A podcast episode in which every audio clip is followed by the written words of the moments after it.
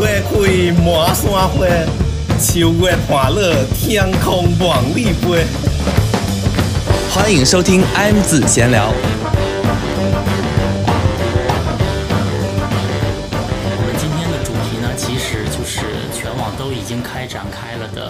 度总结。但我一看到“年终总结”这几个字，我已经觉得够了，因为各个音乐平台，比如说那个 Spotify 啊，还有那个啊网易云啊什么的，都已经年终总结了。然后呢，小宇宙也开始推出来了，结果各个节目全都在做这个主题。我想说，我们也要跟这个风吗？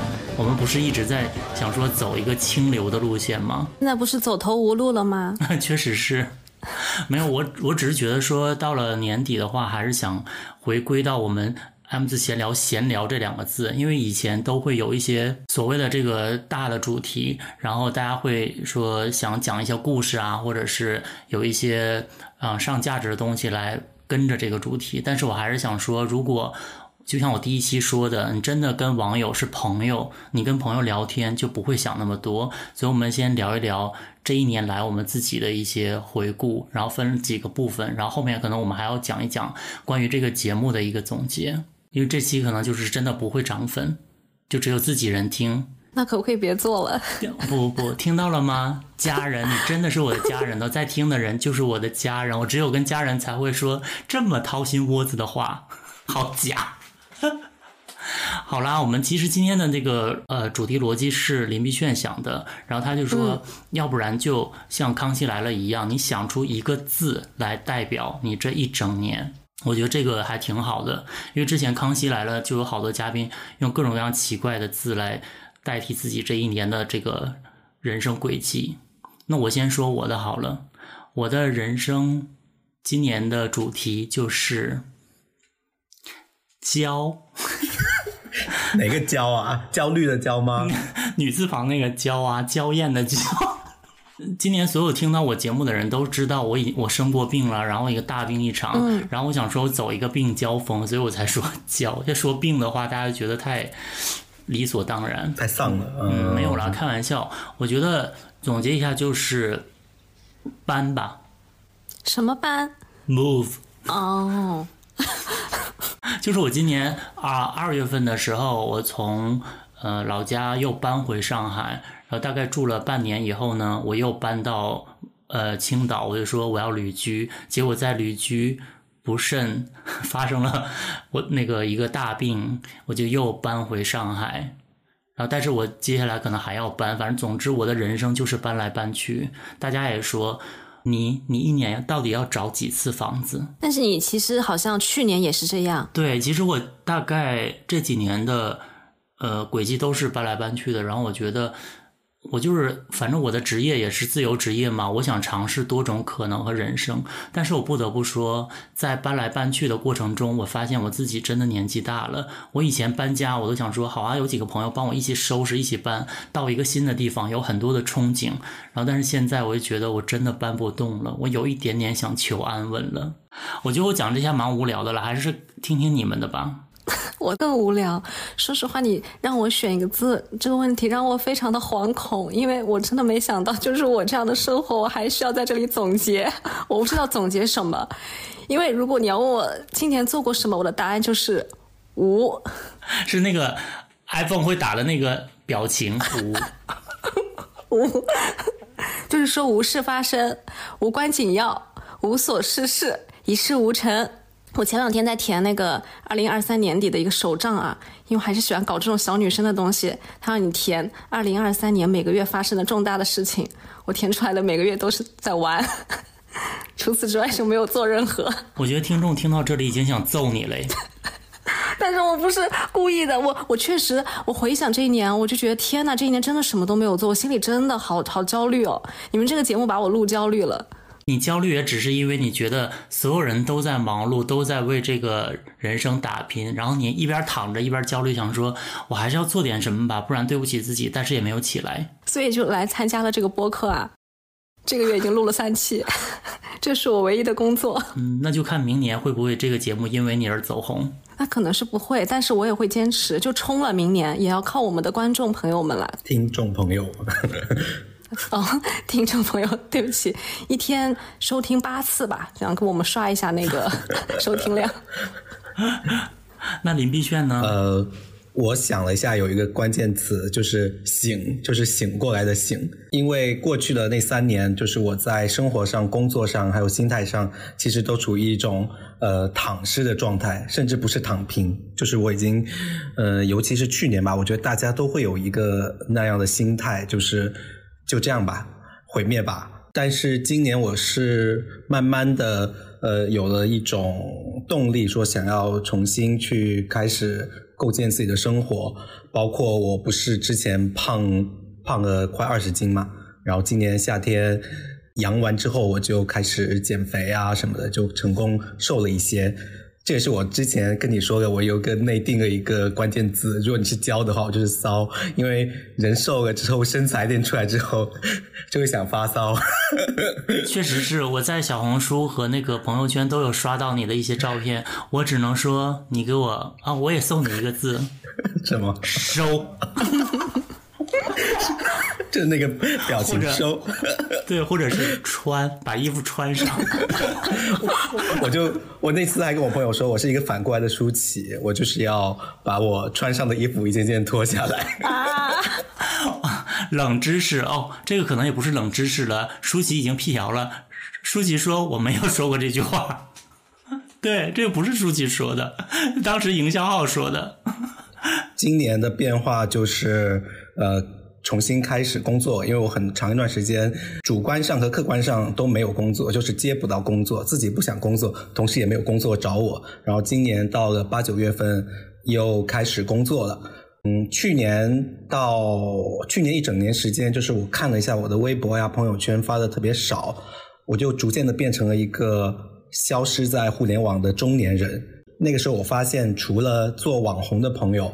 就是需要做这份工作的，我们的同龄人在互联网上是逐渐逐渐的消失了。就不管是更私人空间的朋友圈，还是更广泛的那个微博，包括新闻媒体，其实已经很少再提八零后这个词。呃，包然后到这个八九月份，我觉得我在慢慢的去把这个表达欲给找回来。就我也不我不想成为一个慢慢就消失的中年人。非常荣幸也来到这个 M 字闲聊来锻炼我的表达欲，因为因为前几天我有朋友有跟我说，我们上次聊吃的那一段，就是我有一段非常难受的回忆。他说我没有想到你会在这里谈，继续谈这件事情。我说就是我想要和我是有主动的想要去把这个表达欲去捡回来，然后 M 字闲聊是一个非常好的平台。谢谢，我觉得你有进步，因为我们有一个小群，就是有我林碧炫，还有那个其他几个朋友，然后我们票选，就是说这个群你要选出你最假的一个人，我们所有人。都投，也不是说假，就是说最冷漠的一个人。我们所有人，对我们所有人都投林碧炫，因为林碧炫很少打开自己的内心，他都是倾听者，然后就让我们说好多自己的事情，然后他来评断，然后或者是帮我们解决问题和情绪上的一些小结节，但是他自己很少很少表达。然后后来我就发现，就我们上次录美食节目那期，然后我们俩都哭了，我觉得那个时候通道就打开了。表达和倾诉真的是让一个人怎么说呢？就是你本本来在一个很黑的屋子里面，真的就是一个开扇的一个窗户的感觉。你跟你的朋友或者是嗯家人，甚至可能都不能表达这么多。但是你在一个节目里，你对着话筒，然后你知道有人在倾听你的时候，真的就不一样。你就是。会打开那扇窗户，而且那个倾诉的感觉很有很疗愈。就对我来说，录播课对我来说也是一个疗愈的过程。哎，我觉得林碧炫刚才说的好好哦，就是说我们八零后在渐渐的消失在互联网上，因因因为我们上网的时间也比较久了。你有没有发现，就互联网上就像换了一批人一样？对，现在的新网红。我们都是不知道，是的很多都不认识小红书和、抖音的网红，我们都不知道，而我们知道的那一批人真的在淡出舞台。我前两天看到一件事情，我特别感慨，就是那个朱令案嘛，我就看到有两个人在讨论这件事，他们就说你可以去看一毛不拔大师他最新的那个访谈。另外一个女孩就说我看了，没想到他都年逾半百的人了，逻辑还这么清楚，口齿还这么清晰，我惊了。我想说，我上网的时候，我我在我心里他是一个挺年轻的人的，没想到在现在年轻人眼里。他是一个讲话很很清晰的老头了，就我觉得离我们变成老头的也也不远了，也就十年了。我跟林明路不是有一期也录过那个做博主有多很难的那期嘛，然后我们有聊到过，就是岁数大了真的会慢慢失去表达欲。是我以前朋友圈你们也记得我多爱发朋友圈呢，每天不管干嘛都会发朋友圈，还把那个朋友圈编织很多段子。我现在真的觉得，我有的时候啊，觉得我在网上表露太多的真心和真诚。会有一点害臊，我不知道你们会不会有这种感觉。当然呀，我都很少表露呢。我以前真的是什么都说，包括我谈恋爱呀，甚至是我跟谁见了面，认识了一个什么新的人，我全都会在网上说。就那个时候，你根本就不怕说陌生人怎么误解你，然后再怎么评断你。现在我就觉得我真的说不出口了。就是我看那个一毛不拔的那个播客，他好像也说了一句类似的话，就说。朱令案就朱朱令的去世，也是他们七零后的一个绝响还是什么，我忘了。反正那句话大概是这个意思。他们在网上也要收尾了，就这个意思。对，当年他们是在天涯把这个事闹得很大的，那真的是七零后活跃的地方。我觉得我们八零后可能是微博、豆瓣，那其实抖音和小红书不是我们的世界了。对，我们在播客这里苟延残喘，好唏嘘哦。是，但是我就是要硬闯，我要把这扇门给踢开。看康熙的人才知道我刚才说的是什么意思，反正这里不解释了。对，所以我的关键词就是苏醒的醒。嗯，很好。我为什么这一期还特意叫林林碧轩来？就是我觉得非常抱歉，一个是我我说一个小小的小小插曲好了，就是呃，我们这个节目呢，现在已经。以前主播是我嘛，后来我把林呃我把林迷路的名字给加上了。我想说这个节目就做成一个双主播的节目，未来可能也面向大家会聊很多。这个我们下期可能会呃主要说，但 whatever，反正就是后来呢，因为有河马的人有听我们播客，就说哇庄尼很喜欢你们节目，然后他就给我送了很多吃的。然后林碧炫看了一下说我的呢。那期吃的节目，他说很多哎，对，我因为那个 P P R 就是听了这期节目才送吃的，然后结果给我送了一大堆的吃的，然后就说那个真的就是给你们多补补那个体力，然后催更。然后李明轩说：“我现在觉得心里好不平衡啊，主播也不是我，然后食物 也不归我。”不是，我不是这么说的，就是我们那个。后台那个我们的那个编导信，他就跟我说：“你看林姐后来居上，现在她已经是主播了，你要不要把你的名字也带上？”我说：“我不在乎这些名分，我说我无所谓，因为如果主播的话，就代表了一一个责任，我可能要自己剪片子，我不可能去做这件事情。”装你走路，他就说到了河马的那些牛排那些。酸奶，我说我不在乎名分，但是我在乎赠品。有些人啊，在这里名利双收；有些人是什么都没有。我没有，我没有讲到重点啦，就是我其实没有在这个节目里一直，我我很疏于介绍来的朋友，因为我们实在太熟悉了。后来我就觉得，哎，但是我熟悉，我讲再多也不代表观众对他，呃，也不代表听众对他有多熟悉啊。所以大家也不知道林碧炫到底是干嘛的，只知道他是一个编剧。连我都不知道，对，确实也没有什么身份啊，没有啊，因为我因为我之前我也我好像也哎我有没有讲，就是他是那个最是文化的之前，然后他也有很多作品啊，然后那个他最近也接了很多编剧的活儿啊什么的，所以我觉得就是我有点抱歉没有太介绍你，就像我之前那个范一堂来，然后大家说啊他出过专辑，就是。嗯，我就发现我全都在疏漏，因为我只要讲嗨了，我根本就什么都忘了，所以我觉得非常不好意思。对，范一堂很厉害。我希望大家知道，来这个节目的人非富即贵，也没有。我们这个节目里最没有身份的就是两个主播。我还在租房子，我要哭了。啊，下一个环节呢，就是我们要挑出今年我们认为最重要的、代表一整年的三条微博或朋友圈。那不然我们一人讲一条，你觉得怎么样？好好，呃，第一条是二月的时候，我圆了我大概二十几年的梦，就是我进入了录音棚去唱歌。因为听这个节目的人可能都知道，我特别特别爱唱歌，而且我之前 F 字闲聊我也做了很多音乐专题，虽然因为版权的问题下线了，但是在我还要再提一遍哈，在网易云可以收听我们之前所有的节目。音乐对我有多重要呢？虽然我因为录音棚的这一期我还录了一期播客，然后我也发上来，那期播客是我 M 字闲聊历史以来的收听率最低，就是相当于你们知道什么感觉吗？就是感觉一个非常爱唱歌的人，然后自费出了一张专辑，最后销售为二。爸爸妈妈买的，就是可能比如说你妈买了十张，对，好像你去参加那个快乐男生，然后你刚刚开始唱了一句，柯以敏说“走吧。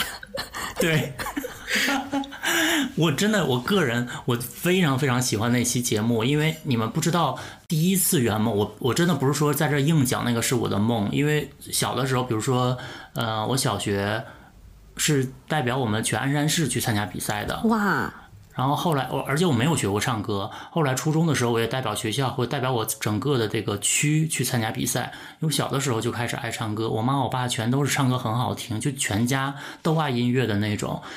但我小的时候，因为有一次机会就是可以上电视台嘛，然后我也确实是上了。但是后来呢，有一个老师就说我很喜欢你，你要不然就跟我学唱歌。后来就因为我爸就不爱送我，我学了一段时间就不去了，那个是我的遗憾。后来我不是还我我有讲过嘛，我代表初中去参加比赛的时候，那个老师另外一个门徒就也去了，他代表他的区域来比赛。他当时的时候，我是领唱，他只是后面大概八排以后的一个同学。他一开嗓，我想说他怎么进步会这么大？我就是还是一个通俗歌手的感觉，而他已经是就可以唱上国宴、唱民歌的那种感觉。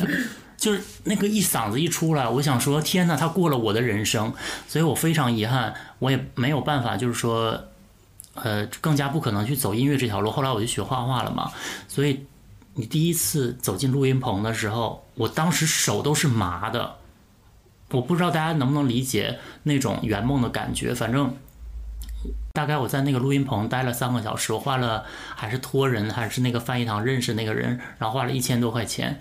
但是我就觉得我此生无憾了，哇，是要讲的这么重吗？此生无憾哎，真的是啊，因为在录音棚里唱歌完全是两码事，很有质感，你听自己的声音都觉得哇哦，赵忠祥老师 也没有，这个是我二月的一个重要的时间点。那我说一条我的吧。我觉得对我来说，呃，比较重要的一个点是，因为我也是翻翻我的微博嘛，今年其实发的并不多。我发现我就在一月份的时候发了一条 vlog，叫做“小奥初音 vlog”。小奥的意思是指奥密克戎，就是奥密克戎当时刚刚转阴。因为去年我整个生活状态呢是不太好的，我住在上海嘛，还经历了在家里封控了两个多月，整个人真的就是很丧的状态了。那十二月的时候呢，开放一开放我就立刻感染了，在家里面发烧，病得也比较严重，可能两个星期的时间都一直在发烧。病好了之后呢，就开始出去玩，就发现身体还是受到挺大的影响的。我在路上有好几次，走路走了没几步就开始吐。心跳就已经苹果手表就报警，不是报警，苹果手表就提醒我已经心跳到一百四了，我要在路边蹲着吐。但是呢，这条 vlog 就是当时拍的，当时虽然身体还不好，但是能看出来人是很开心的，就感觉长久以来过的是很压抑的生活，但是现在终于可以随便出去玩呀，出去吃饭，非常非常激动，也是没有想到之后的一年的生活还是跟以前差不多，就躺着。我接下来要讲那条跟你有关的，一会儿我再讲。哦，那我想到的也是我二月份，我二月份二月十号的晚上十点十九分，我发了一个视频，就是我们我们一家人出去开车玩，天上在放烟花，然后我发文案是没想到吧，潮汕还在过年，因为今年过年很早嘛，二月十号基本上对，正月应该已经过完了。我觉得如果有关注到那个潮汕地区的人，应该知道我们那儿其实习俗很多，很迷信。但是这也是我有生之年以来经历最多习俗的一次，因为那个地方是呃做生意的人比较多，所以过去的那三年对各方各面的影响都很大。我的印象最深就是从腊月到正月结束之后，每个村子各自的习俗不一样。比如说比较有名的那个莺歌舞。从腊月就开始敲，然后包括我妈妈的那个娘家那里，就是会有人扛着那个神，就是游街，然后满是满地跑，大家会丢那个鞭炮，他们从那个鞭炮冲出来。有个地方他会烧龙，就是一堆壮汉裸男，穿着只穿着红色的裤衩，烧一一条火龙出来，然后他们从那个年前就开始给那个龙点睛，然后一开始会有多少条龙在他们村子里。走街串巷，然后每到一户，那一户就会放鞭炮，然后放烟花，就是非常的隆重。呃，这让我想起那个陈果有一部电影叫《去年烟花特别多》，它拍于一九九八年，因为一九九七年对香港来说非常重要，那一年是呃放烟花最多的一年，就是香港开埠以来，好像打了五次大烟花。呃，然后那个电影的主角是一群。华籍的英兵，就是他们要随着英国撤出香港而退出历史舞台了嘛？他们就是小时代，不是大时代中的小人物，要面对这些巨变，他们的人生转变，然后看着天上那些烟花，我觉得特别像我们此时此刻所经历的一切，在这么大一个时代之后，所有人的期待都放到这个烟花里面去，希望这一年会越来越好。那。有没有变好呢？就见仁见智吧。我我们节目大概怀念怀念时代，怀念过大概七千八百五十二次。哎，我想说林碧炫讲的好好哦，我们的嘉宾真的不得了。太喜欢那部电影的名字，电影我没有很喜欢，但我觉得那部电影叫《去年烟花特别多》，这这也是我对二零二三年最大的印象，就是烟花好多。但我希望烟花打完之后。就不只是冷，剩下落寞的东西。好唏嘘哦，我都不知道怎么接了，因为我如果要接的话，这个节目会有点发不出来。那我来说下一条好了，下一条呢就是五月五月中旬，我和林麋鹿还有我的另外一个朋友叫西摩格，我们一起去了首尔。这是我们隔了三年第一次一起出国，因为以前我们仨都是一起。搭着，然后出去各各国玩，然后这一次终于我们又可以一起出去了。当时我的那种心情，可以说，我第一次出国都没有这么激动哎。我不知道你们是不是，反正当时我就是非常非常开心，整个心很膨胀。后来呢，我记得那天晚上，呃，有点下雨，对不对？我们到了第一天晚上有点下雨，然后我们就尖叫着跑在那个路上，找了一家叫白熊酒馆。我们三个人喝着当地最有名的，他那里不是会有一个菜单吗？然后就是说我们这里那个韩国米酒的一个排名，然后我们选了 number one 的那个，然后配着那个海鲜饼和一些鱼生一起把酒言欢。那个画面我真的觉得，因为我是喝一点酒就脸红的人，所以我当时脸已经红的不行了。我还录 vlog，我还说谁懂啊，家人们，这里的鱼生。也是有一点学我们中国啦，就是那个当时还很流流行 TVB 的那个配音的时候，我还模仿。我想承接一下那个林碧炫刚才说的那种，他他看看完烟花会有一种就是烟花从盛放到寥落的感觉，而我是真的憋了太久，然后忽然被释放的那种感觉，我觉得很呼应，就。那一刻，我才是在心里放了好多的好多的烟花，就终于可以出来了。我印象也很深，因为其实以前我和你，我们两个人应该一起去首尔，就去了有两三次、三四次，我都不太记得。那三年没有去，我们这次住的那个位置呢，是我们以前比较常去逛街的一条街的旁边。走在那条街上的时候，我就有一种很熟悉的感觉。我看到 Burberry，我想说旁边应该是迪奥吧。啊，再走过去一看，果然是。然后你也是能记得下一家店是什么啊？当时一直到这一刻，我的那个感觉就回来了，就是哇，原来就还跟我们以前出国一起玩的时候一样，就这些地方我们还是挺熟悉的，就觉得很开心。对，就是有呼吸到一些不一样的空气，所以我就觉得这个五月对我来说非常非常独特。而且后来六月我们又出去了，反正总而言之，就是那段时间也是我这一年当中很重要的一个节点啊。那我也想说一个跟旅游有关的吧，就是六月份的时候在日本，我有去到《灌篮高手》的取景地，哇哦，啊，湘南海岸那里，嗯，这个对我来说真的是很开心、很幸福的一件事情了，因为《灌篮高手》是我小时候最爱看的。动画片，我还记得小时候，它可能是呃六七点的时候在电视台播放，那有时候老师一拖堂嘛，就拖到比较晚，那我再回到家就有点来不及看，所以每天放学我都是疯狂的跑跑跑跑在路上，就是为了看这个电视剧。这个电视剧我每天还会在那个广播电视报上，当时没有网络，我还要在报纸上看它今天到底放不放，放几集。就是太爱看，太爱看了。可是那个时候我很小，嗯，我也不知道世界上到底有没有这样的一个地方。就是有没有这样的事情发生？但是我又很想活在这个动画片里，这个就是我小时候最想活在的一个一个文艺作品里。那没想到。长大了三十多岁，二十多年过去了，我竟然能真的来到这个动画片发生的地方，而且那个地方很多场景跟动画片里真的一模一样。当时我就感觉好像这个动画片里的事情是真实存在过的。嗯，不知道你们还记不记得《灌篮高手》片头曲里有一幕，就是赤木晴子和樱木花道打招呼嘛，然后一个火车开过去，那里就有一模一样的一个场景。然后我就在那里拍照的时候，还有一群。旁边学校的学生，他们就穿着日本那种 J.K. 制服放学，哇，天呐，我真的觉得我就走在我曾经最爱的动画片里，当时就好想哭。而我记得这个旅途，因为你没有带我玩，我大生气。我 因为我是也跟我一个女生朋友一起去的，我当时想着你跟希姐主要是逛街嘛，啊，对，啊，最重要的是呢，我们这次来这个地点其实是挺随机的，就那天其实我们本来只是想在新宿逛街，但是也不知道逛什么。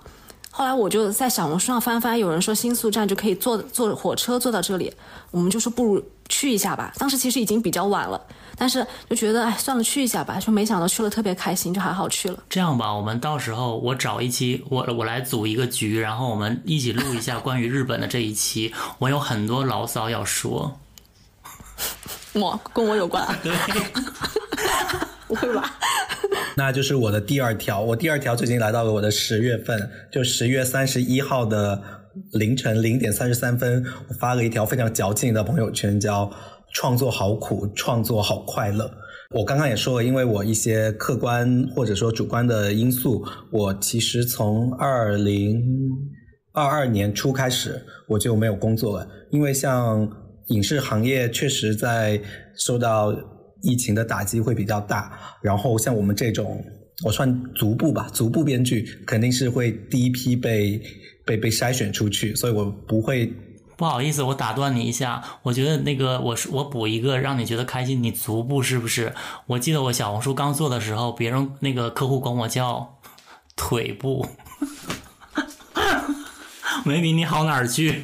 当时我们的商务好像还说了一个词，他说踝部。脚踝脚踝的踝，比足略高一筹。我想我想做底部脚底泥的感觉。好了，你继续说，你继续说。其实能够接到的工作会很少，加上我的精神状态不是很好，因为我觉得去年大家都是处在一个有点抑郁、有点丧的状态里，我就每天就是躺着，呃，睡觉，吃吃麦当劳，就是每天基本上会过这种。像在墓穴里一样的生活。夏天之后，其实有一个很关键的因素是我的钱也快花光了嘛，就是已经 已经不太能够撑撑住我去去继续这么萎靡的生活。加上那个时候我也开始减肥成功了，我就想着说，那我要开始重新呃处理一下自己的人生了。但一个人想要处理自己人生是什么呢？就想要找一些社会意义嘛。因为失去工作的。这一这几年吧，就我觉得从疫情之后，我的工作量减产到基本不工作，对我最大的影响不是还不是没钱，而是你的社会身份逐渐的边缘化。尤其是像我，像我，像从中学开始发表小说呀什么的，你是一个小有名气的人，可能名气也不厚，但是是足够撑着你说，哎，呃，你会是一个。还挺特别的人，就包括以前去哪儿看戏啊，或者说，呃，我之前在去日本旅行都会遇到过我的小粉丝什么的，但是这几年很明显就没有了。就是没有人再认识我了。然后包括我没有了社会身份之后，就是以前通因为这个社会身份而认识花团锦簇的一些人也就消失了。你要接受的事情是，你逐渐成为一个平凡的普通的人。这件事情是我在没有工作期间最大的一个感受，就是你边缘化了嘛。但这种事情你慢慢去接受，其实也挺难的。所以我想要去工作呀，想要再再去表达呀，是也是出于某一种心底的小火苗啊。我觉得我很幸运的是，就是我就开始去撩拨我，不是撩拨啊，就去联系我的同学，我以前合作的工作伙伴。还有一些合作过的人嘛，然后他们都还蛮好的，就会立刻有相关项目就会找过来给到你，然后最后我也很幸运的在这么多项目里挑中了我自己还蛮喜欢的一个内容，而且那个内容进展又很顺利。然后和我一起合作那个同学是我们呃十几年的交情嘛，所以我们的又是同一个老师教出来的，然后我们的思维其实你来我往会非常的顺畅。然后那一天是我们在。就这个故事在讨论到很晚，其实很疲惫了，呃，还要去修改那个方案。其实我当时又觉得很辛苦，因为年纪确实也没有以前那么猛了。但同时觉得好快乐，就是特别像你初中的时候做一道数学题，这道题你给它解出来了。因为我数学到高中我就很差了，我就没有那种快感了，只能是初中的感觉了。就是 就是那个瞬间是是你真实的感受到了快乐，就是哎，我们把这个。故事的一个情节去把它给点破了，然后他我想表达的东西也能蕴含到这个故事里。我觉得这就是工作给我带来的意义。所以我那天晚上这条朋友圈真的很矫情，那我第二天醒来就很想删掉，但是又觉得算了，就是我那一刻的感受。我觉得你很幸运呢。你还找你的关系啊，或者朋友、同学什么的，还能有活儿。我记得我去年有一段时间接不到广告，然后呢，我就发朋友圈说：“各位大爷，谁有广告给一给？真的没钱了。”然后呢，因为我知道我朋友圈里有很多 PR，还有那个广告公司的老板啊什么的，包括我们线下已经认识的人。然后有一个老板他就回我了，他就说：“想要广告。”我说对呀，然后他说我这里倒是有有一个，我心想你就是你知道是朋友圈那种一条一条回复的，我心想有话你他妈不能好好赶紧说完吗？然后他就说我手里倒是有一个，矜持一点，我就说是吗？我说哇那个现在还有生意很厉害耶，他说对啊，想要吗？这是在性骚扰吗？我不知道哎，我我再也没有回了，然后我对这个人印象非常差，我希望他赶紧去死。嗯，他快乐。好了，但这不是我。我的今年的时刻，所以我就承接着你这个小聊了一下。第三条了，对不对？对。第三条，我就不得不提到我今年生病。虽然我因此而特意录了一期播客，但是我觉得还是有一点点可以说吧，因为它确实是我今年非常重要的一个时间点，就是我九月的时候。然后具体可能还不知道的朋友呢，你可以去听。呃，孤独的死在出租屋里，差点发生在我身上这一期，这反正就是我差点死了，然后被救回来。我记得我那天我发了，就是我我有意识了以后，我发了一个朋友圈，我发的是就是那个急救的人去推着我，我已经失去意识了，然后我身上裹一个黑白色的那个毯子。然后我在朋友圈发了一个我裹着那个毯子，然后和王菲穿黑白格子衣服的对比图，我就说哇，我说我被急救的时候也好时髦。然后 我好多朋友就是已经他不知道我生病了，或者是在很远的地方，他就想说他应该没事吧，就可以这么乐观，可以这么开心的发一条朋友圈。就后来听了我的播客才知道。我经历了生死，然后他们觉得你怎么可以这样？你不可以开玩笑。可是我的性格就是我很喜欢在特别大的事情上开玩笑，我觉得好像就是可以让我自己很快走出这个比较痛苦的情绪。然后通过这个病以后呢，我记得我刚好的时候，我对所有人都心心中充满了慈悲。网友给我说的每一句话和每一个鼓励，我都一一的回复。然后我都觉得哇，好温暖的，人生怎么这么好？而且我每天醒来，我就想说，还要什么减肥啊，还什么啊？你你脸上的毛孔太粗大啊什么的。我记得 Bella 就是他接受采访，他有说，我就当。当时我想说，天呐，这个就是我的心声。白拉就是说，你还能醒来为你的粉刺而烦恼，然后为就是他说我很庆幸我的大脑还能让我去思考，然后我的四肢都很健全的去行走什么什么的，他觉得非常这就是一种幸福，然后我觉得好认同。但随着时间推迟推迟呢，现在已经几个月过去了，我还是要瘦，我要减肥，就是还是把之前很平淡的那种佛系的这种心情全都抛开了，然后我就觉得好了伤疤忘了疼。对对对，我觉得这 种心态还蛮好玩，就是以前那种。我觉得，哎呀，算了，但是我还是比比之前平和了。就是今天，我不是我们群里还有人说啊，我那个因为今年年终了嘛，很多人就发什么 M 字闲聊是他们今年的第一的收听的，然后有的人还说啊，我喜欢谁谁谁，我喜欢谁谁谁，然后就有其他的网友就给我截图说，喜欢别人不可以在别的群说吗？为什么要在我们的群说？我说我说我觉得还好哎，我说那那比如说我喜欢王菲，我也可以喜欢莫文蔚呀，那。就你也不能要求别人只喜欢你一个 M 字闲聊吧？你以为你是谁呀？就是我以前可能会计较一些有的没的，但现在确实计较的东西变少了。我觉得也也很开心。今年的转变，二月、五月、九月这三个时间点让我真的改变还蛮多的。对，我觉得你的本命年比起我来说，真的就是波澜壮阔。我的就是一些暗涌，就跟我的性格也一样。我觉得人真的是你不能不。不说性格决定命运这句话，它是有三分道理。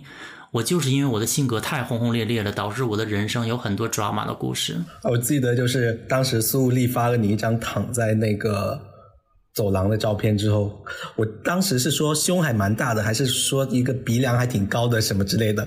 没有，是这样的。当时呢，我我是裹了一条带紫色花纹的毯子，是我朋友他们家随便赶紧抽出来一个裹，因为我当时我没穿衣服，我好像就只是穿了一个内裤或者什么的，在这个走廊上，走廊也没有病就没有病房给我，然后我只能走廊一大堆的推车，老人呐在那里急救啊什么的，在那里扎吊瓶什么的，我很狼狈，我裹了一个毯子，然后倒着，但是当时我也是失去记忆的，然后呃失去意识的，然后我也在那个输液嘛，然后一个露着半半个酥胸，说这个词好恶心，露半个胸，然后还有一个手臂什么的，正好还有一个小下巴出来，你就说哇哦，小维。小维铺就裹着那个紫色的衣服，你说小维出场第一幕哎，对对对，后来我在小红书一刷到那些肌肉男去那个去住院的时候，他们都会就是各种擦边嘛，然后我都会立刻发给你说，我说庄哥下次住院记得要这样。真的，我我现在很后悔当时没有拍一些性感照。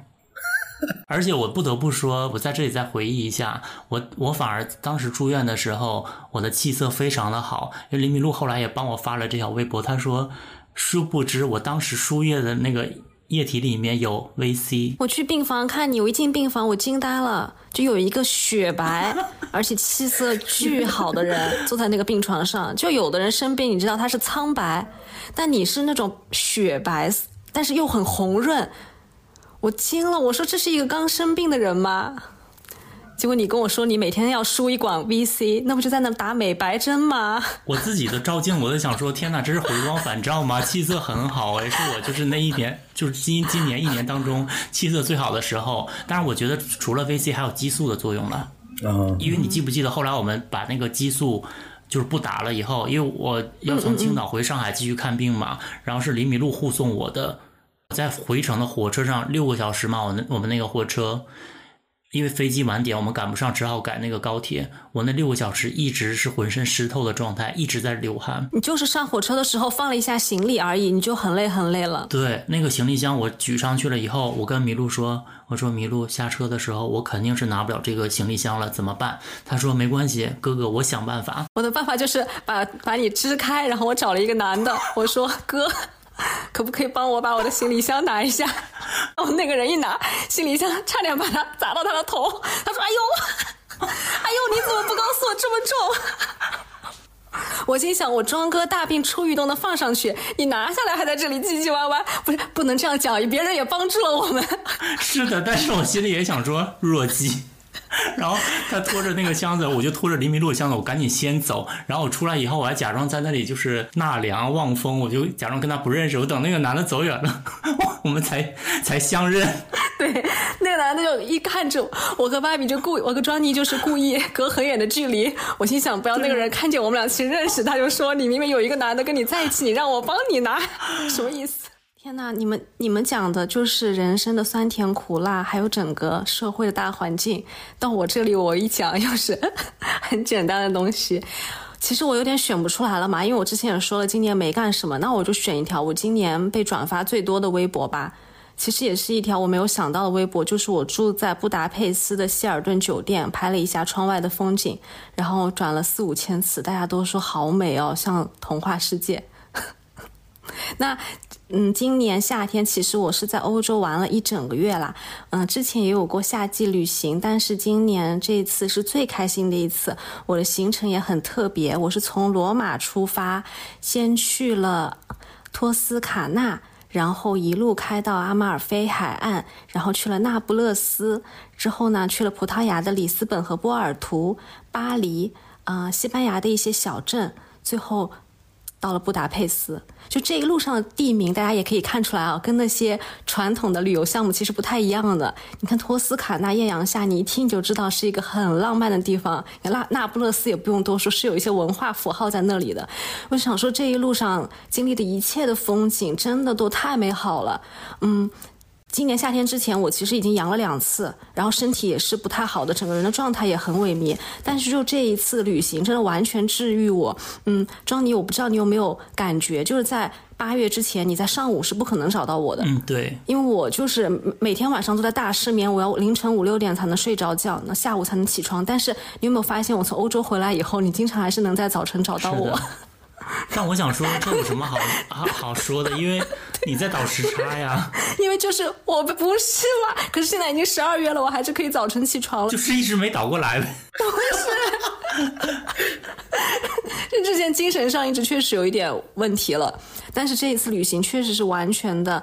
嗯，治愈了我。就我也想跟听众朋友们说，如果你们也是面临着一个压力很大呀，或者是心情很不好的时期，我觉得其实可以是给自己安排一个完全放空的假期的，会很有帮助。听众朋友们听完就想说，对不起，我的治愈之旅就是我不想看到别人这么治愈，我不想看到别人一直在国外走来走去，我要洋人死，还是上期的梗。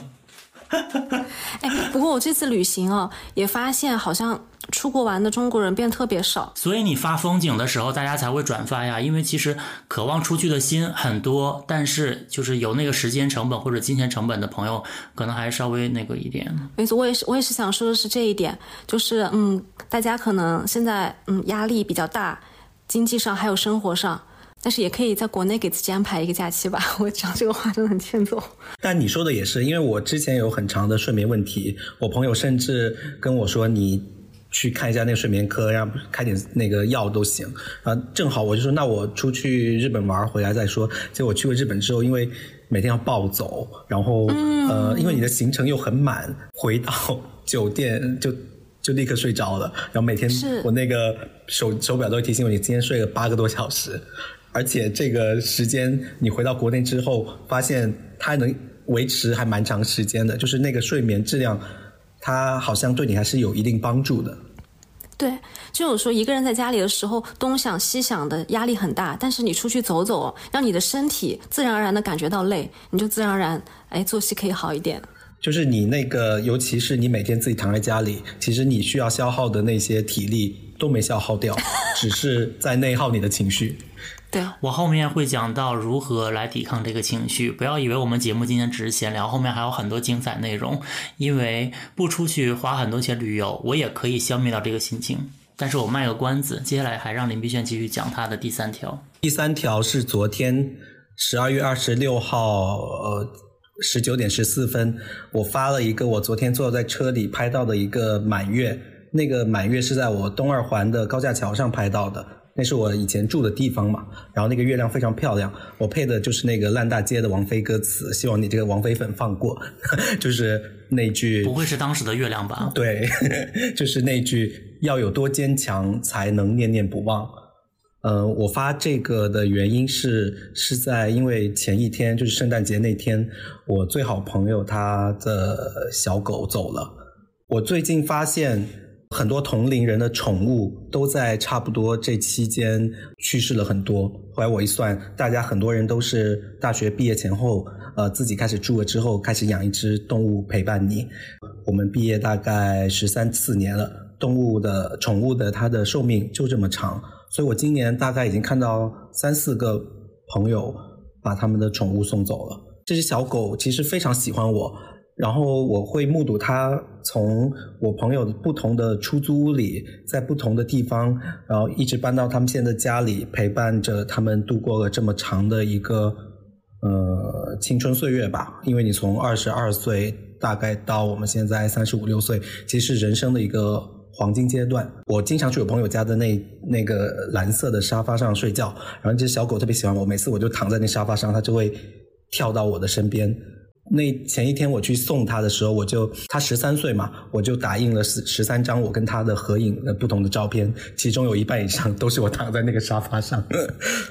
其实这只小狗得了癌症有大概两年，然后最近病情恶化，他们才会想要说让它能够不要再这么辛苦的坚持下去。很巧的是，我们今年有一个比较大的圣诞聚会。然后我那个做设计的朋友还是拿着这只小狗设计的那个邀请函，那只小狗坐在一辆红色的那个轿车上，上面绑着一个圣诞树，跟大家在招手，像在 say hi。但是，但是那个事情发生就是前一天发生的时候，他又特别像在跟你告别。然后我那个朋友她的丈夫其实真正在照顾这只小狗的嘛，是一个山东。山东男性就是其实非常的坚强，我基本上没有看过他的情绪外露的。然后这是我第一次看到他，呃，不管是在灵堂的时候，就是他眼睛都哭肿了，或者就是就是我们在他家玩的时候，他经常就突然消失，我就大胆猜测他是不是去去处理自己的情绪了。嗯，那天晚上我朋友发给我照片，就是他要送小狗走的前一晚，她丈夫就是躺在那个小狗的窝边，就一直。就躺着陪他一整晚，然后他一直在跟那个小狗说对不起，对不起。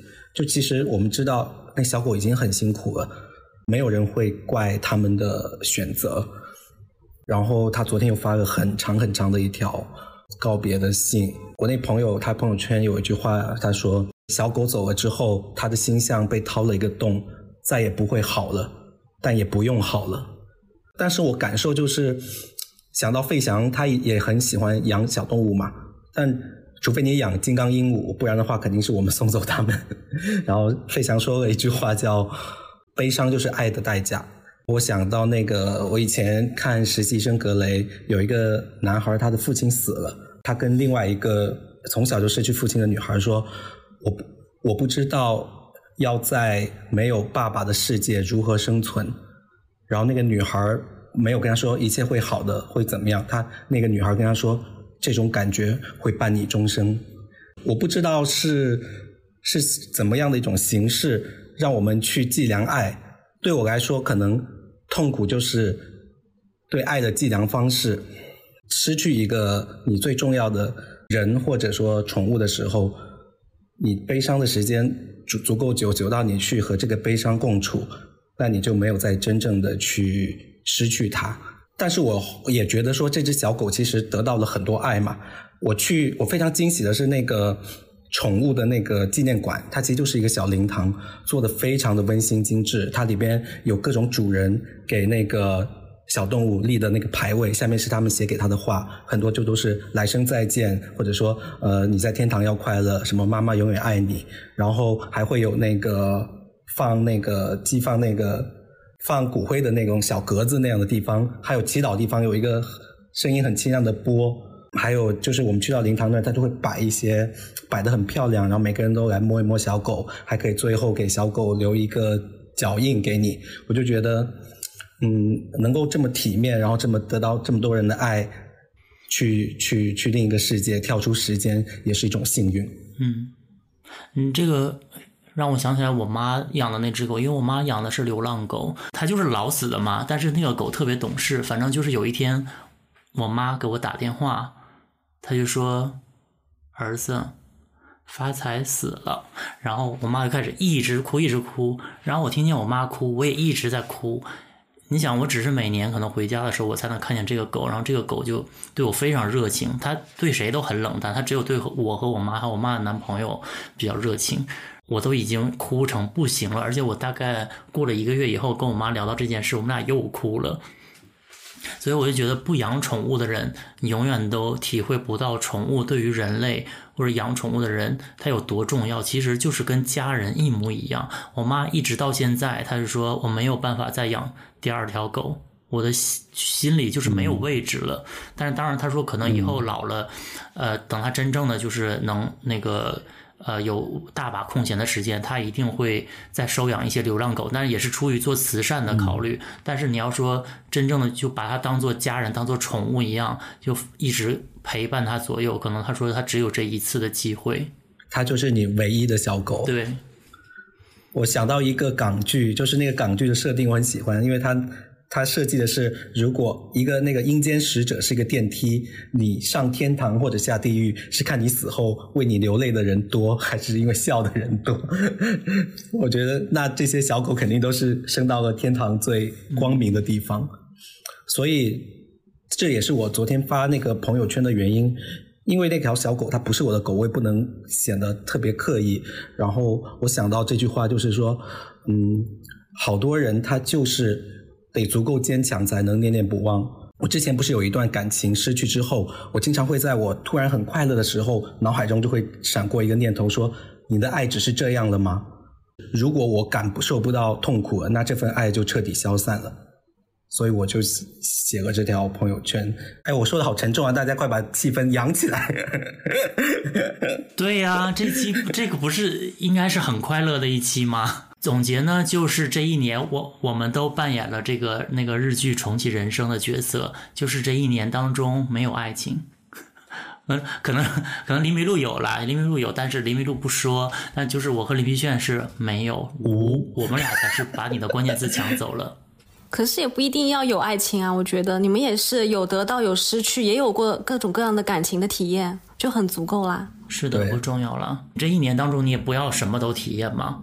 而且现在我们已经录了一个小时了，哇，还没有结束。我们这次 对还没结束，就是我不想让我们的整个节目就变得很不是，就是很虚无缥缈。我觉得我们落地一下，我们今年用过的爱用小物，我们的爱用小物环节呢，也是我先来好了，好，就是。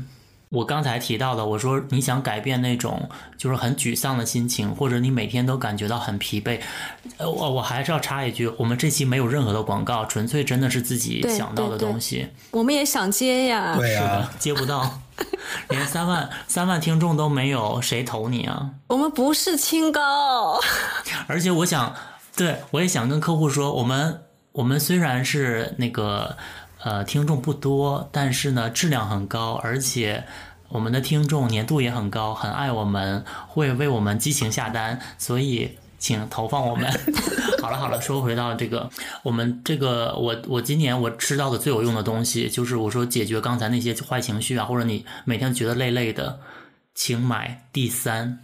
或者，如果你是真的呃很谨慎的话，我还是建议去大家去查一下你自己是不是缺 D 三。但是据我所知，中国人百分之八十都缺，因为我们晒太阳晒的很少，对，而且再加上防晒啊什么的，特别是冬天，我们在这个高楼林立里面能吸收到的这个阳光很少很少。然后，但是有了 D 三以后，我我说一下我的变化，就是我每天那种不爱动或者觉得哎呀好累哦，还没干嘛就觉得累的那种状态。变成了没有哎，我没有这种状态。我现在每天早上起来，我八点多起来，然后煮两个鸡蛋，我九点多就到健身房，然后就开始呃做器械。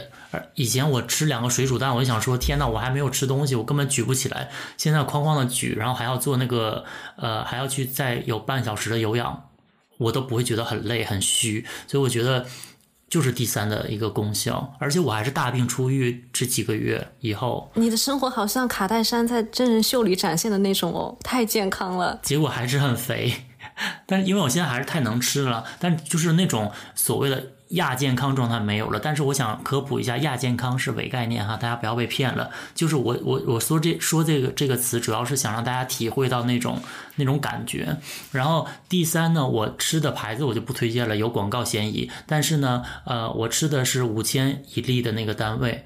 呃，我看就是那个欧洲人，他们都是比如说几万几万那样的单位那么补，但我我是觉得，如果你是真的缺乏，像我之前有被查到是那个骨密度低，所以我是肯定是缺 D 三的，然后我就狂吃，我每天要吃一万单位。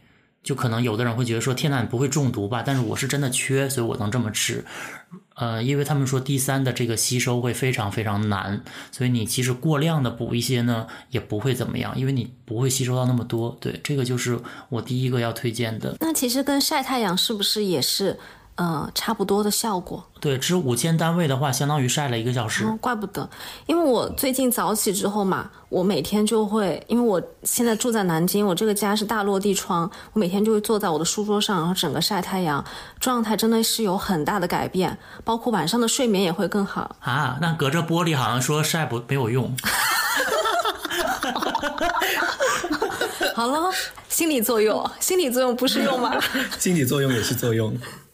啊，那我就想分享一下我一有一些做新年计划的推荐吧，因为正好是这个节点了，可能很多人会在新年的期间啊写一些计划，但是就在之后的一年都执行不下去。本人自己也是这样的一个人群，但是我今年就是提早一个月开始计划，我在十二月初的时候我就开始啊写下我这新的一年想干的事情，然后我也开始试着执行，我觉得效果还是可以的，所以给大家推荐一下。那首先呢，我以前每年就会花很多钱买那种韩国、日本的可爱本子，然后想着要写满，但是都是浪费钱。所以今年我也是苦苦的寻觅，我在 B 站发现了两个做计划的博主，一个叫做潇潇学姐，一个叫做 Eleanor 青青。哦，他们俩每年都会自己推出自己做的手账本，非常的科学。就他们有一套自己做计划的逻辑，比如说我要先呃规划，然后我执行，再复盘，在他们做的手账本里都是有体现的。嗯，非常非常的好用，而且免费。所以我觉得大家就可以去看一下他们的视频，然后免费的下载这样用。再给大家推荐一本书啊，叫做《福格行为模型》。这本书它就是呃教你怎么可以执行计划。我就举一个小的例子吧。这书里有很多的小方法，还有一些的名词，他写出来就一下让我明白了。比如他提出来，很多人其实你完不成你的计划，是因为情绪风险。就什么叫做情绪风险呢？就比如说，我们之前说好了，我们一定要周更我们的播客。其实之前我有想过，我们有可能会跟不下去，可能是因为就剪不完或想不到选题。但其实实际操作了以后，我发现很有可能就是因为这个情绪的问题。比如说有两期可能听的人都不是很多，再到下期要更的时候，我们就会说：“哎，算了，反正没有人听，就不做了。”这不就是我的小红书吗？对，但其实周更是我们在完全理智的状况下的一个，呃，理性的一个计划。我现在觉得当时我在发疯，我是一个 crazy 的状态，当时，我现在后悔不行。就是我们，对，就计划好的，可是确实因为情绪上就觉得完喽，我就这样一种情绪就不做了。然后我就觉得啊，其实这本书对我就蛮有启发的，起码我现在做计划的时候，我就会呃提醒自己有一个这个风险。我下次再不想做播客的时候，我也会跟自己说，不要被情绪影响。就我们做好了计划去做嘛，嗯，大家可以看看。因为其实我们今天录这期节目之前，我们就说这期节目肯定会无话可说，结果也是叭叭叭说了半天。说算了，我干脆不录算了。我真的是一个很容易被情绪左右的人，我要去买你这本书。嗯嗯，是不是？他这个概念一提出来，我觉得起码让我以后在做事情的时候，我不会那么快的放弃，因为我会知道，哦，这个是情绪风险，我现在来克服。嗯。有这样子就能好一点。呃，你刚才说做计划这个，我有一个推荐，但不在我的推荐列表里，因为我我我我我自己使用失败了。淘宝店它出了一张类似于那个年历一张纸，然后然后它你可以作为你的目标，比如说健身或者说背单词，让你完成一一次的时候，你那个。你就打卡，然后就把那个上面有一张小三角形的纸揭开，这样子你其其实一年下来可以一目了然，看你这一整年的计划是否每一天都有变成蓝色，其实是一种激励的状态。但是我每次都坚持两个月就忘记去撕了。就是如果有这个想要坚持的朋友，可以试一试，我觉得会比电子上你看到的会更直观一点啊。我觉得你们俩的方法都完全不适合我诶，我就是那种，就是我以前小的时候，如果有寒假作业，我就要先写完作业以后我再出去玩。也就是说，我没我没有我没有办法做计划，因为我一旦发现有一条一条带做的东西，我就一定要赶紧把它完成，不然我心里就焦虑。难怪你是早上健身，那你是成功型的人格哎。我也不是吧，因为比如说我减肥期间，我想说好，今天让我们来囤一下这一周的食物，我这一周就吃这些，结果前三天全吃完，就是我什么都是急急急追追追赶赶赶，所以我觉得这个不适合我。嗯，好了，我不插话了。那个林玉炫继续说你的小物推荐，你的推荐让我只能说，我们这个节目有一点太落地，落地到我觉得有一些难以启齿。对我这个第一个推荐的东西也是跟健康有关，就是坐浴盆。什么东西啊？什么东西？很多医生都会推荐说选择坐浴，因为它会对你的肛门好直白的话哦。局部。好，要重新说。对啊，就不要说肛门吧，因为我我直播的时候我都说肛子，它又坚强又又又能代表一个某个部位的感觉。很多医生都会推荐坐浴这一个呃保养方式嘛，因为它能够保养到我们的局部。但是对我来说，它的一个困难就是，我得蹲在那个盆子里，像深蹲一样在那里蹲五分钟，真的很累。后来。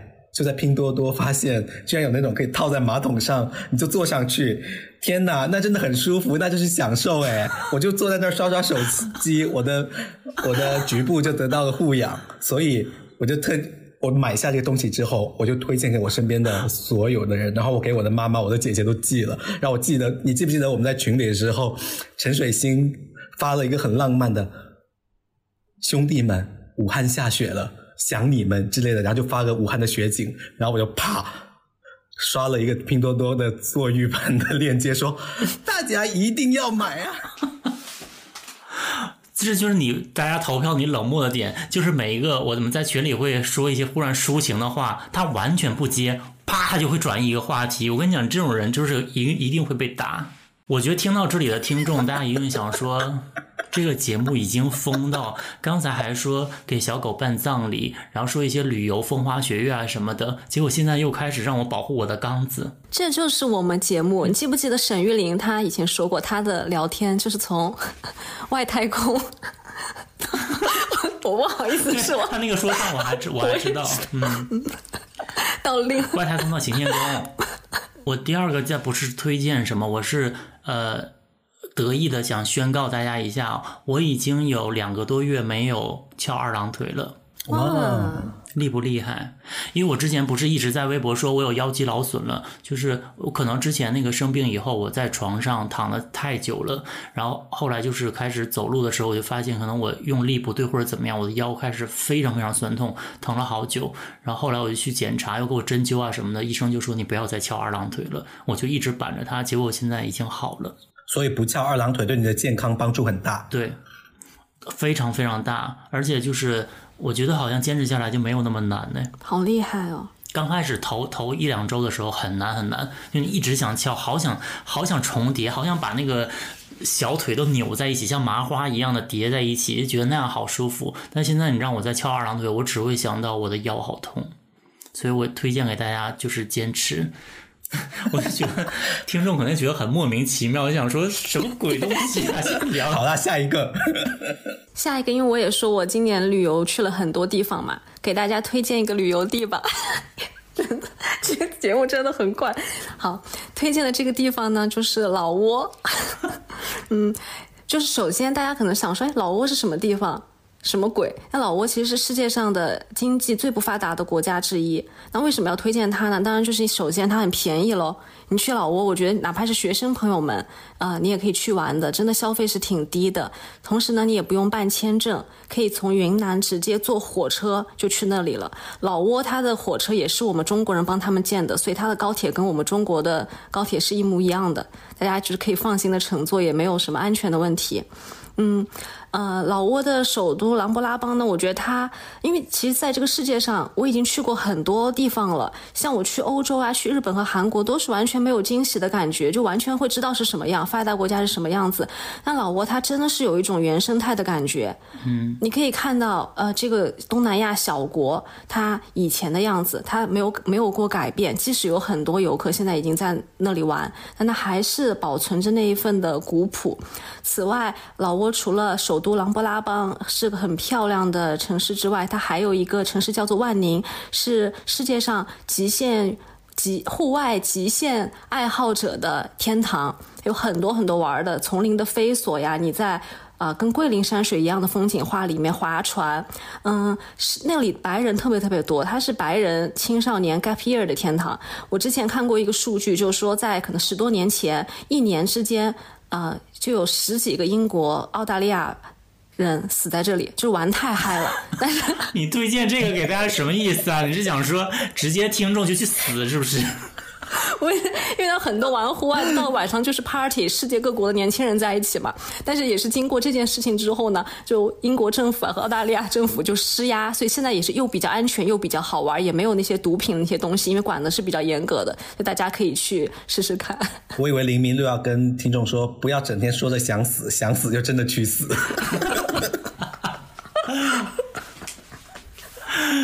我们我们我们节目可以说推荐的五花八门，从阿用小屋一直到呃旅游胜地都有。接下来你呢？还有吗？嗯，那我就文艺一下啊，不要说我只会推荐坐浴盆，就是我也推荐一个我去了的地方，就是香根啊。香根是很老派的一个地方嘛，就是大家小时候听说泡温泉，肯定就会听到香根。然后我这次真的去，哦，我真的很惊喜，我没想到这么老的地方还会这么好玩儿。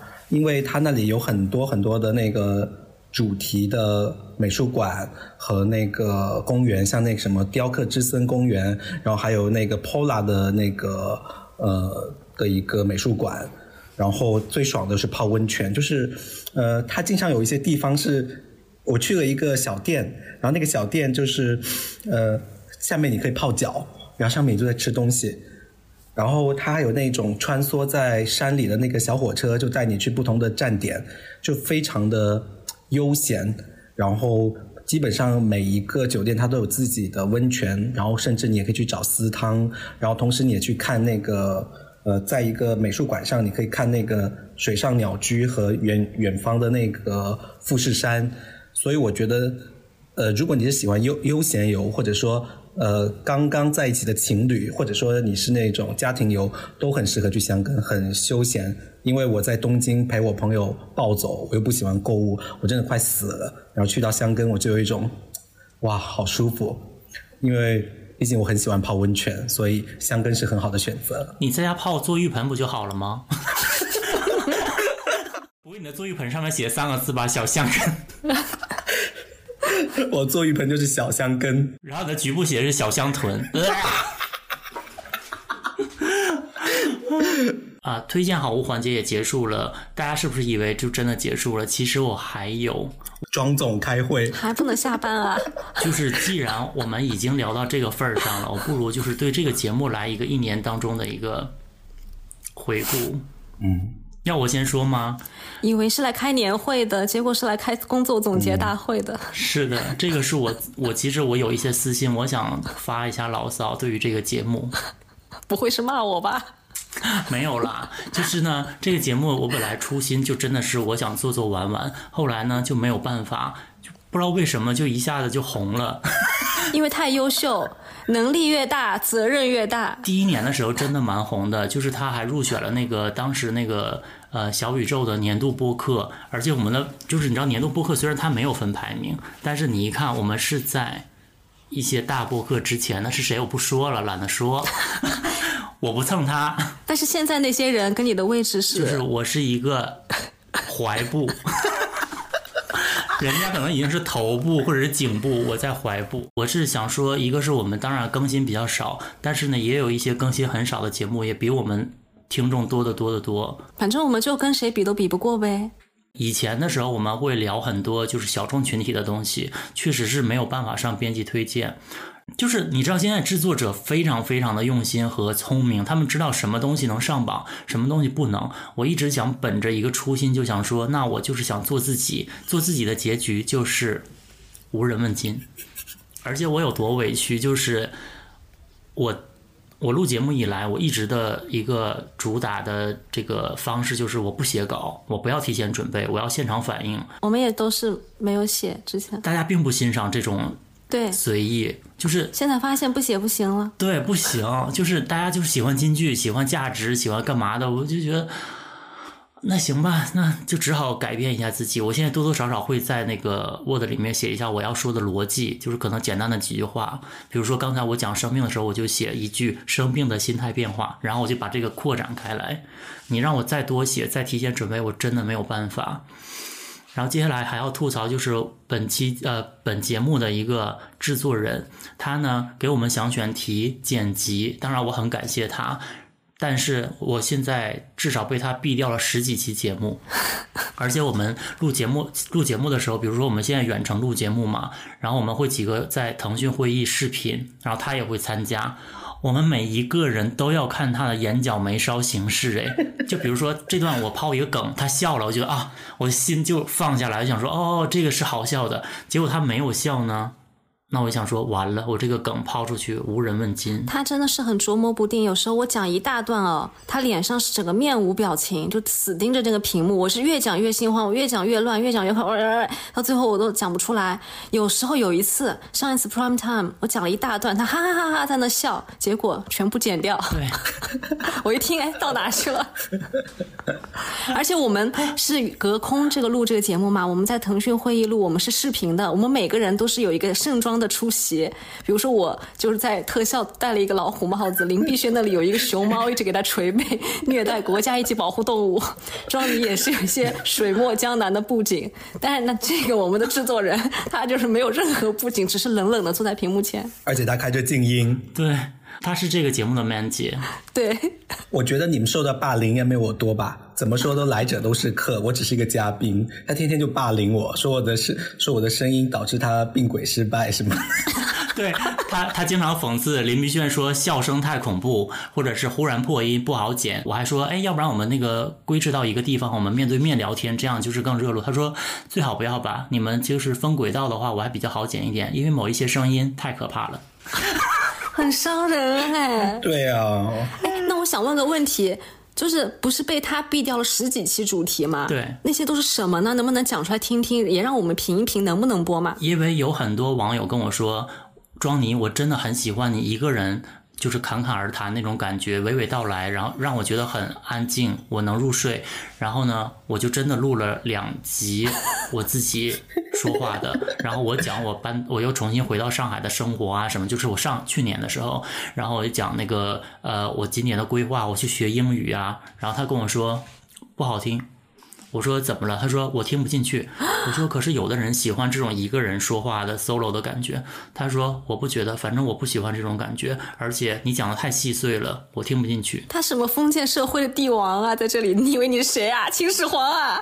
还有一期。就是我们特地找在三里屯找了棚，哇塞，然后打车过去，然后苏武丽和庄妮特意到北京来，然后那期的主题我们讲的是冬日最适合煲的剧，你的我的电子烤红薯们，然后我们就精心准备了自己喜欢的剧，像什么知否啊、家有九凤啊、好想好想谈恋爱啊，然后那天我们就聊一个多小时，快乐的回到家，然后收到信的微信说这期不剪了，为什么？他他跟我私聊，他就说我不跟你说，想必你也知道吧？这期不怎么样。我说哦，那就不发好了。不是，现在凭什么？而且我们节目现在就是要周更嘛，根本没有存货，已经更不下去了。我就 在那里就想说，能不能从这十几期里拿一期出来？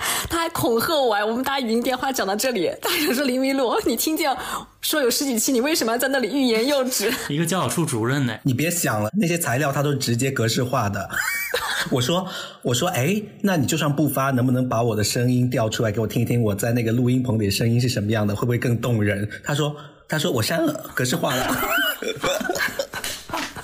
哎呦，大家肯定不知道我们节目背后会有这么多事情吧？然后还有就是，我每次我发微博，我就说我不知道要录什么主题了，因为我真的觉得就是说。有很多人做过的主题，我不想聊了，或者是呃，我觉得我已经讲过的事情，我也不想再说一遍了。像很多那个我们制作人也说，你这个故事讲过了，你那句话讲过了，不要再提王菲，不要再提吉地双子星，不要再提巴拉拉，给我说一大堆不要提的东西。就是我们已经有这么多，就是已经这么多桎梏了。结果呢，我就说我想到主题，就是网友给我留言的时候，我更加生气。网友就说。当然，人家是好心啦，也是劝我，就是说你你跟你的朋友随便聊聊天，我们就爱听。我想说，我做这个节目，我从一开始的想随意，到后来，我就是你知道被人比下去以后那种心态，你真的我白羊座很很要争个高低的那种心情。我想说，我不能再这么随随便便做下去了，因为随随便便做下来，就是我从一开始瞬间涨到两万两万听众，现在就是两万七，一年没有一万。就那种数据压力真的非常非常难受，然后我想说，如果我天天这么随随便便闲聊，慢慢就不会有人记得你了。因为就是我看了一个播客，一个非常大的明星的他做的播客，他大概一个月可能更一期或者两期，就是这种闲聊，而且人家还是有点主题的哈。现在就是一千多收听，我如果一千多收听，我肯定不会做了，就我我受不了这种，我没办法。就如果有一天我真的就是已经你说话没有人听的话，我真的难受的要死会。你现在真的是在给观众开会了，你是东方小孙。是的，在这里我今年给大家一个计划，不要以为你是听众，你想说我是一个老板的感觉，不好意思，你不是。你既然来到 M 字闲聊，今天你的任务就是这样的。好了，听我们所有今听一下我们明年的 KPI 哈。听听众想说，我他妈一天上班 就够累了，我还要听你给我布置 KPI，不好意思，就是有。明年每一个人给我呃重复收听本节目，每一期呢，就是我只要发出二十四小时之内马上给我点击，不听也要给他听完。然后如果你后期想再听完呢，然后你再重新听，但是第一时间一定要点击，这样呢我们才能 在未来的二十四小时上榜，上榜了才能吸引新的人，有了新的人，我才有斗志继续做下去。每每每个人需要有三个 ID 收听吗？当然也可以啊，阖家欢乐的节目，我觉得我们现在也不聊以前那种小众话题了，完完全全可以邀请你的爷爷奶奶、爸爸妈妈、叔叔阿姨、哥哥姐姐一起来听。听做浴盆还有维生素 D 三，很适合。对，所以我觉得就是你不要以为我在开玩笑，我现在就是给你下达这个 KPI 了。如果你真的爱这个节目，请你遵守这个约定，好吗？这一期结果观听众完全不留言，就想说天哪，这个节目好可怕，太恐怖了。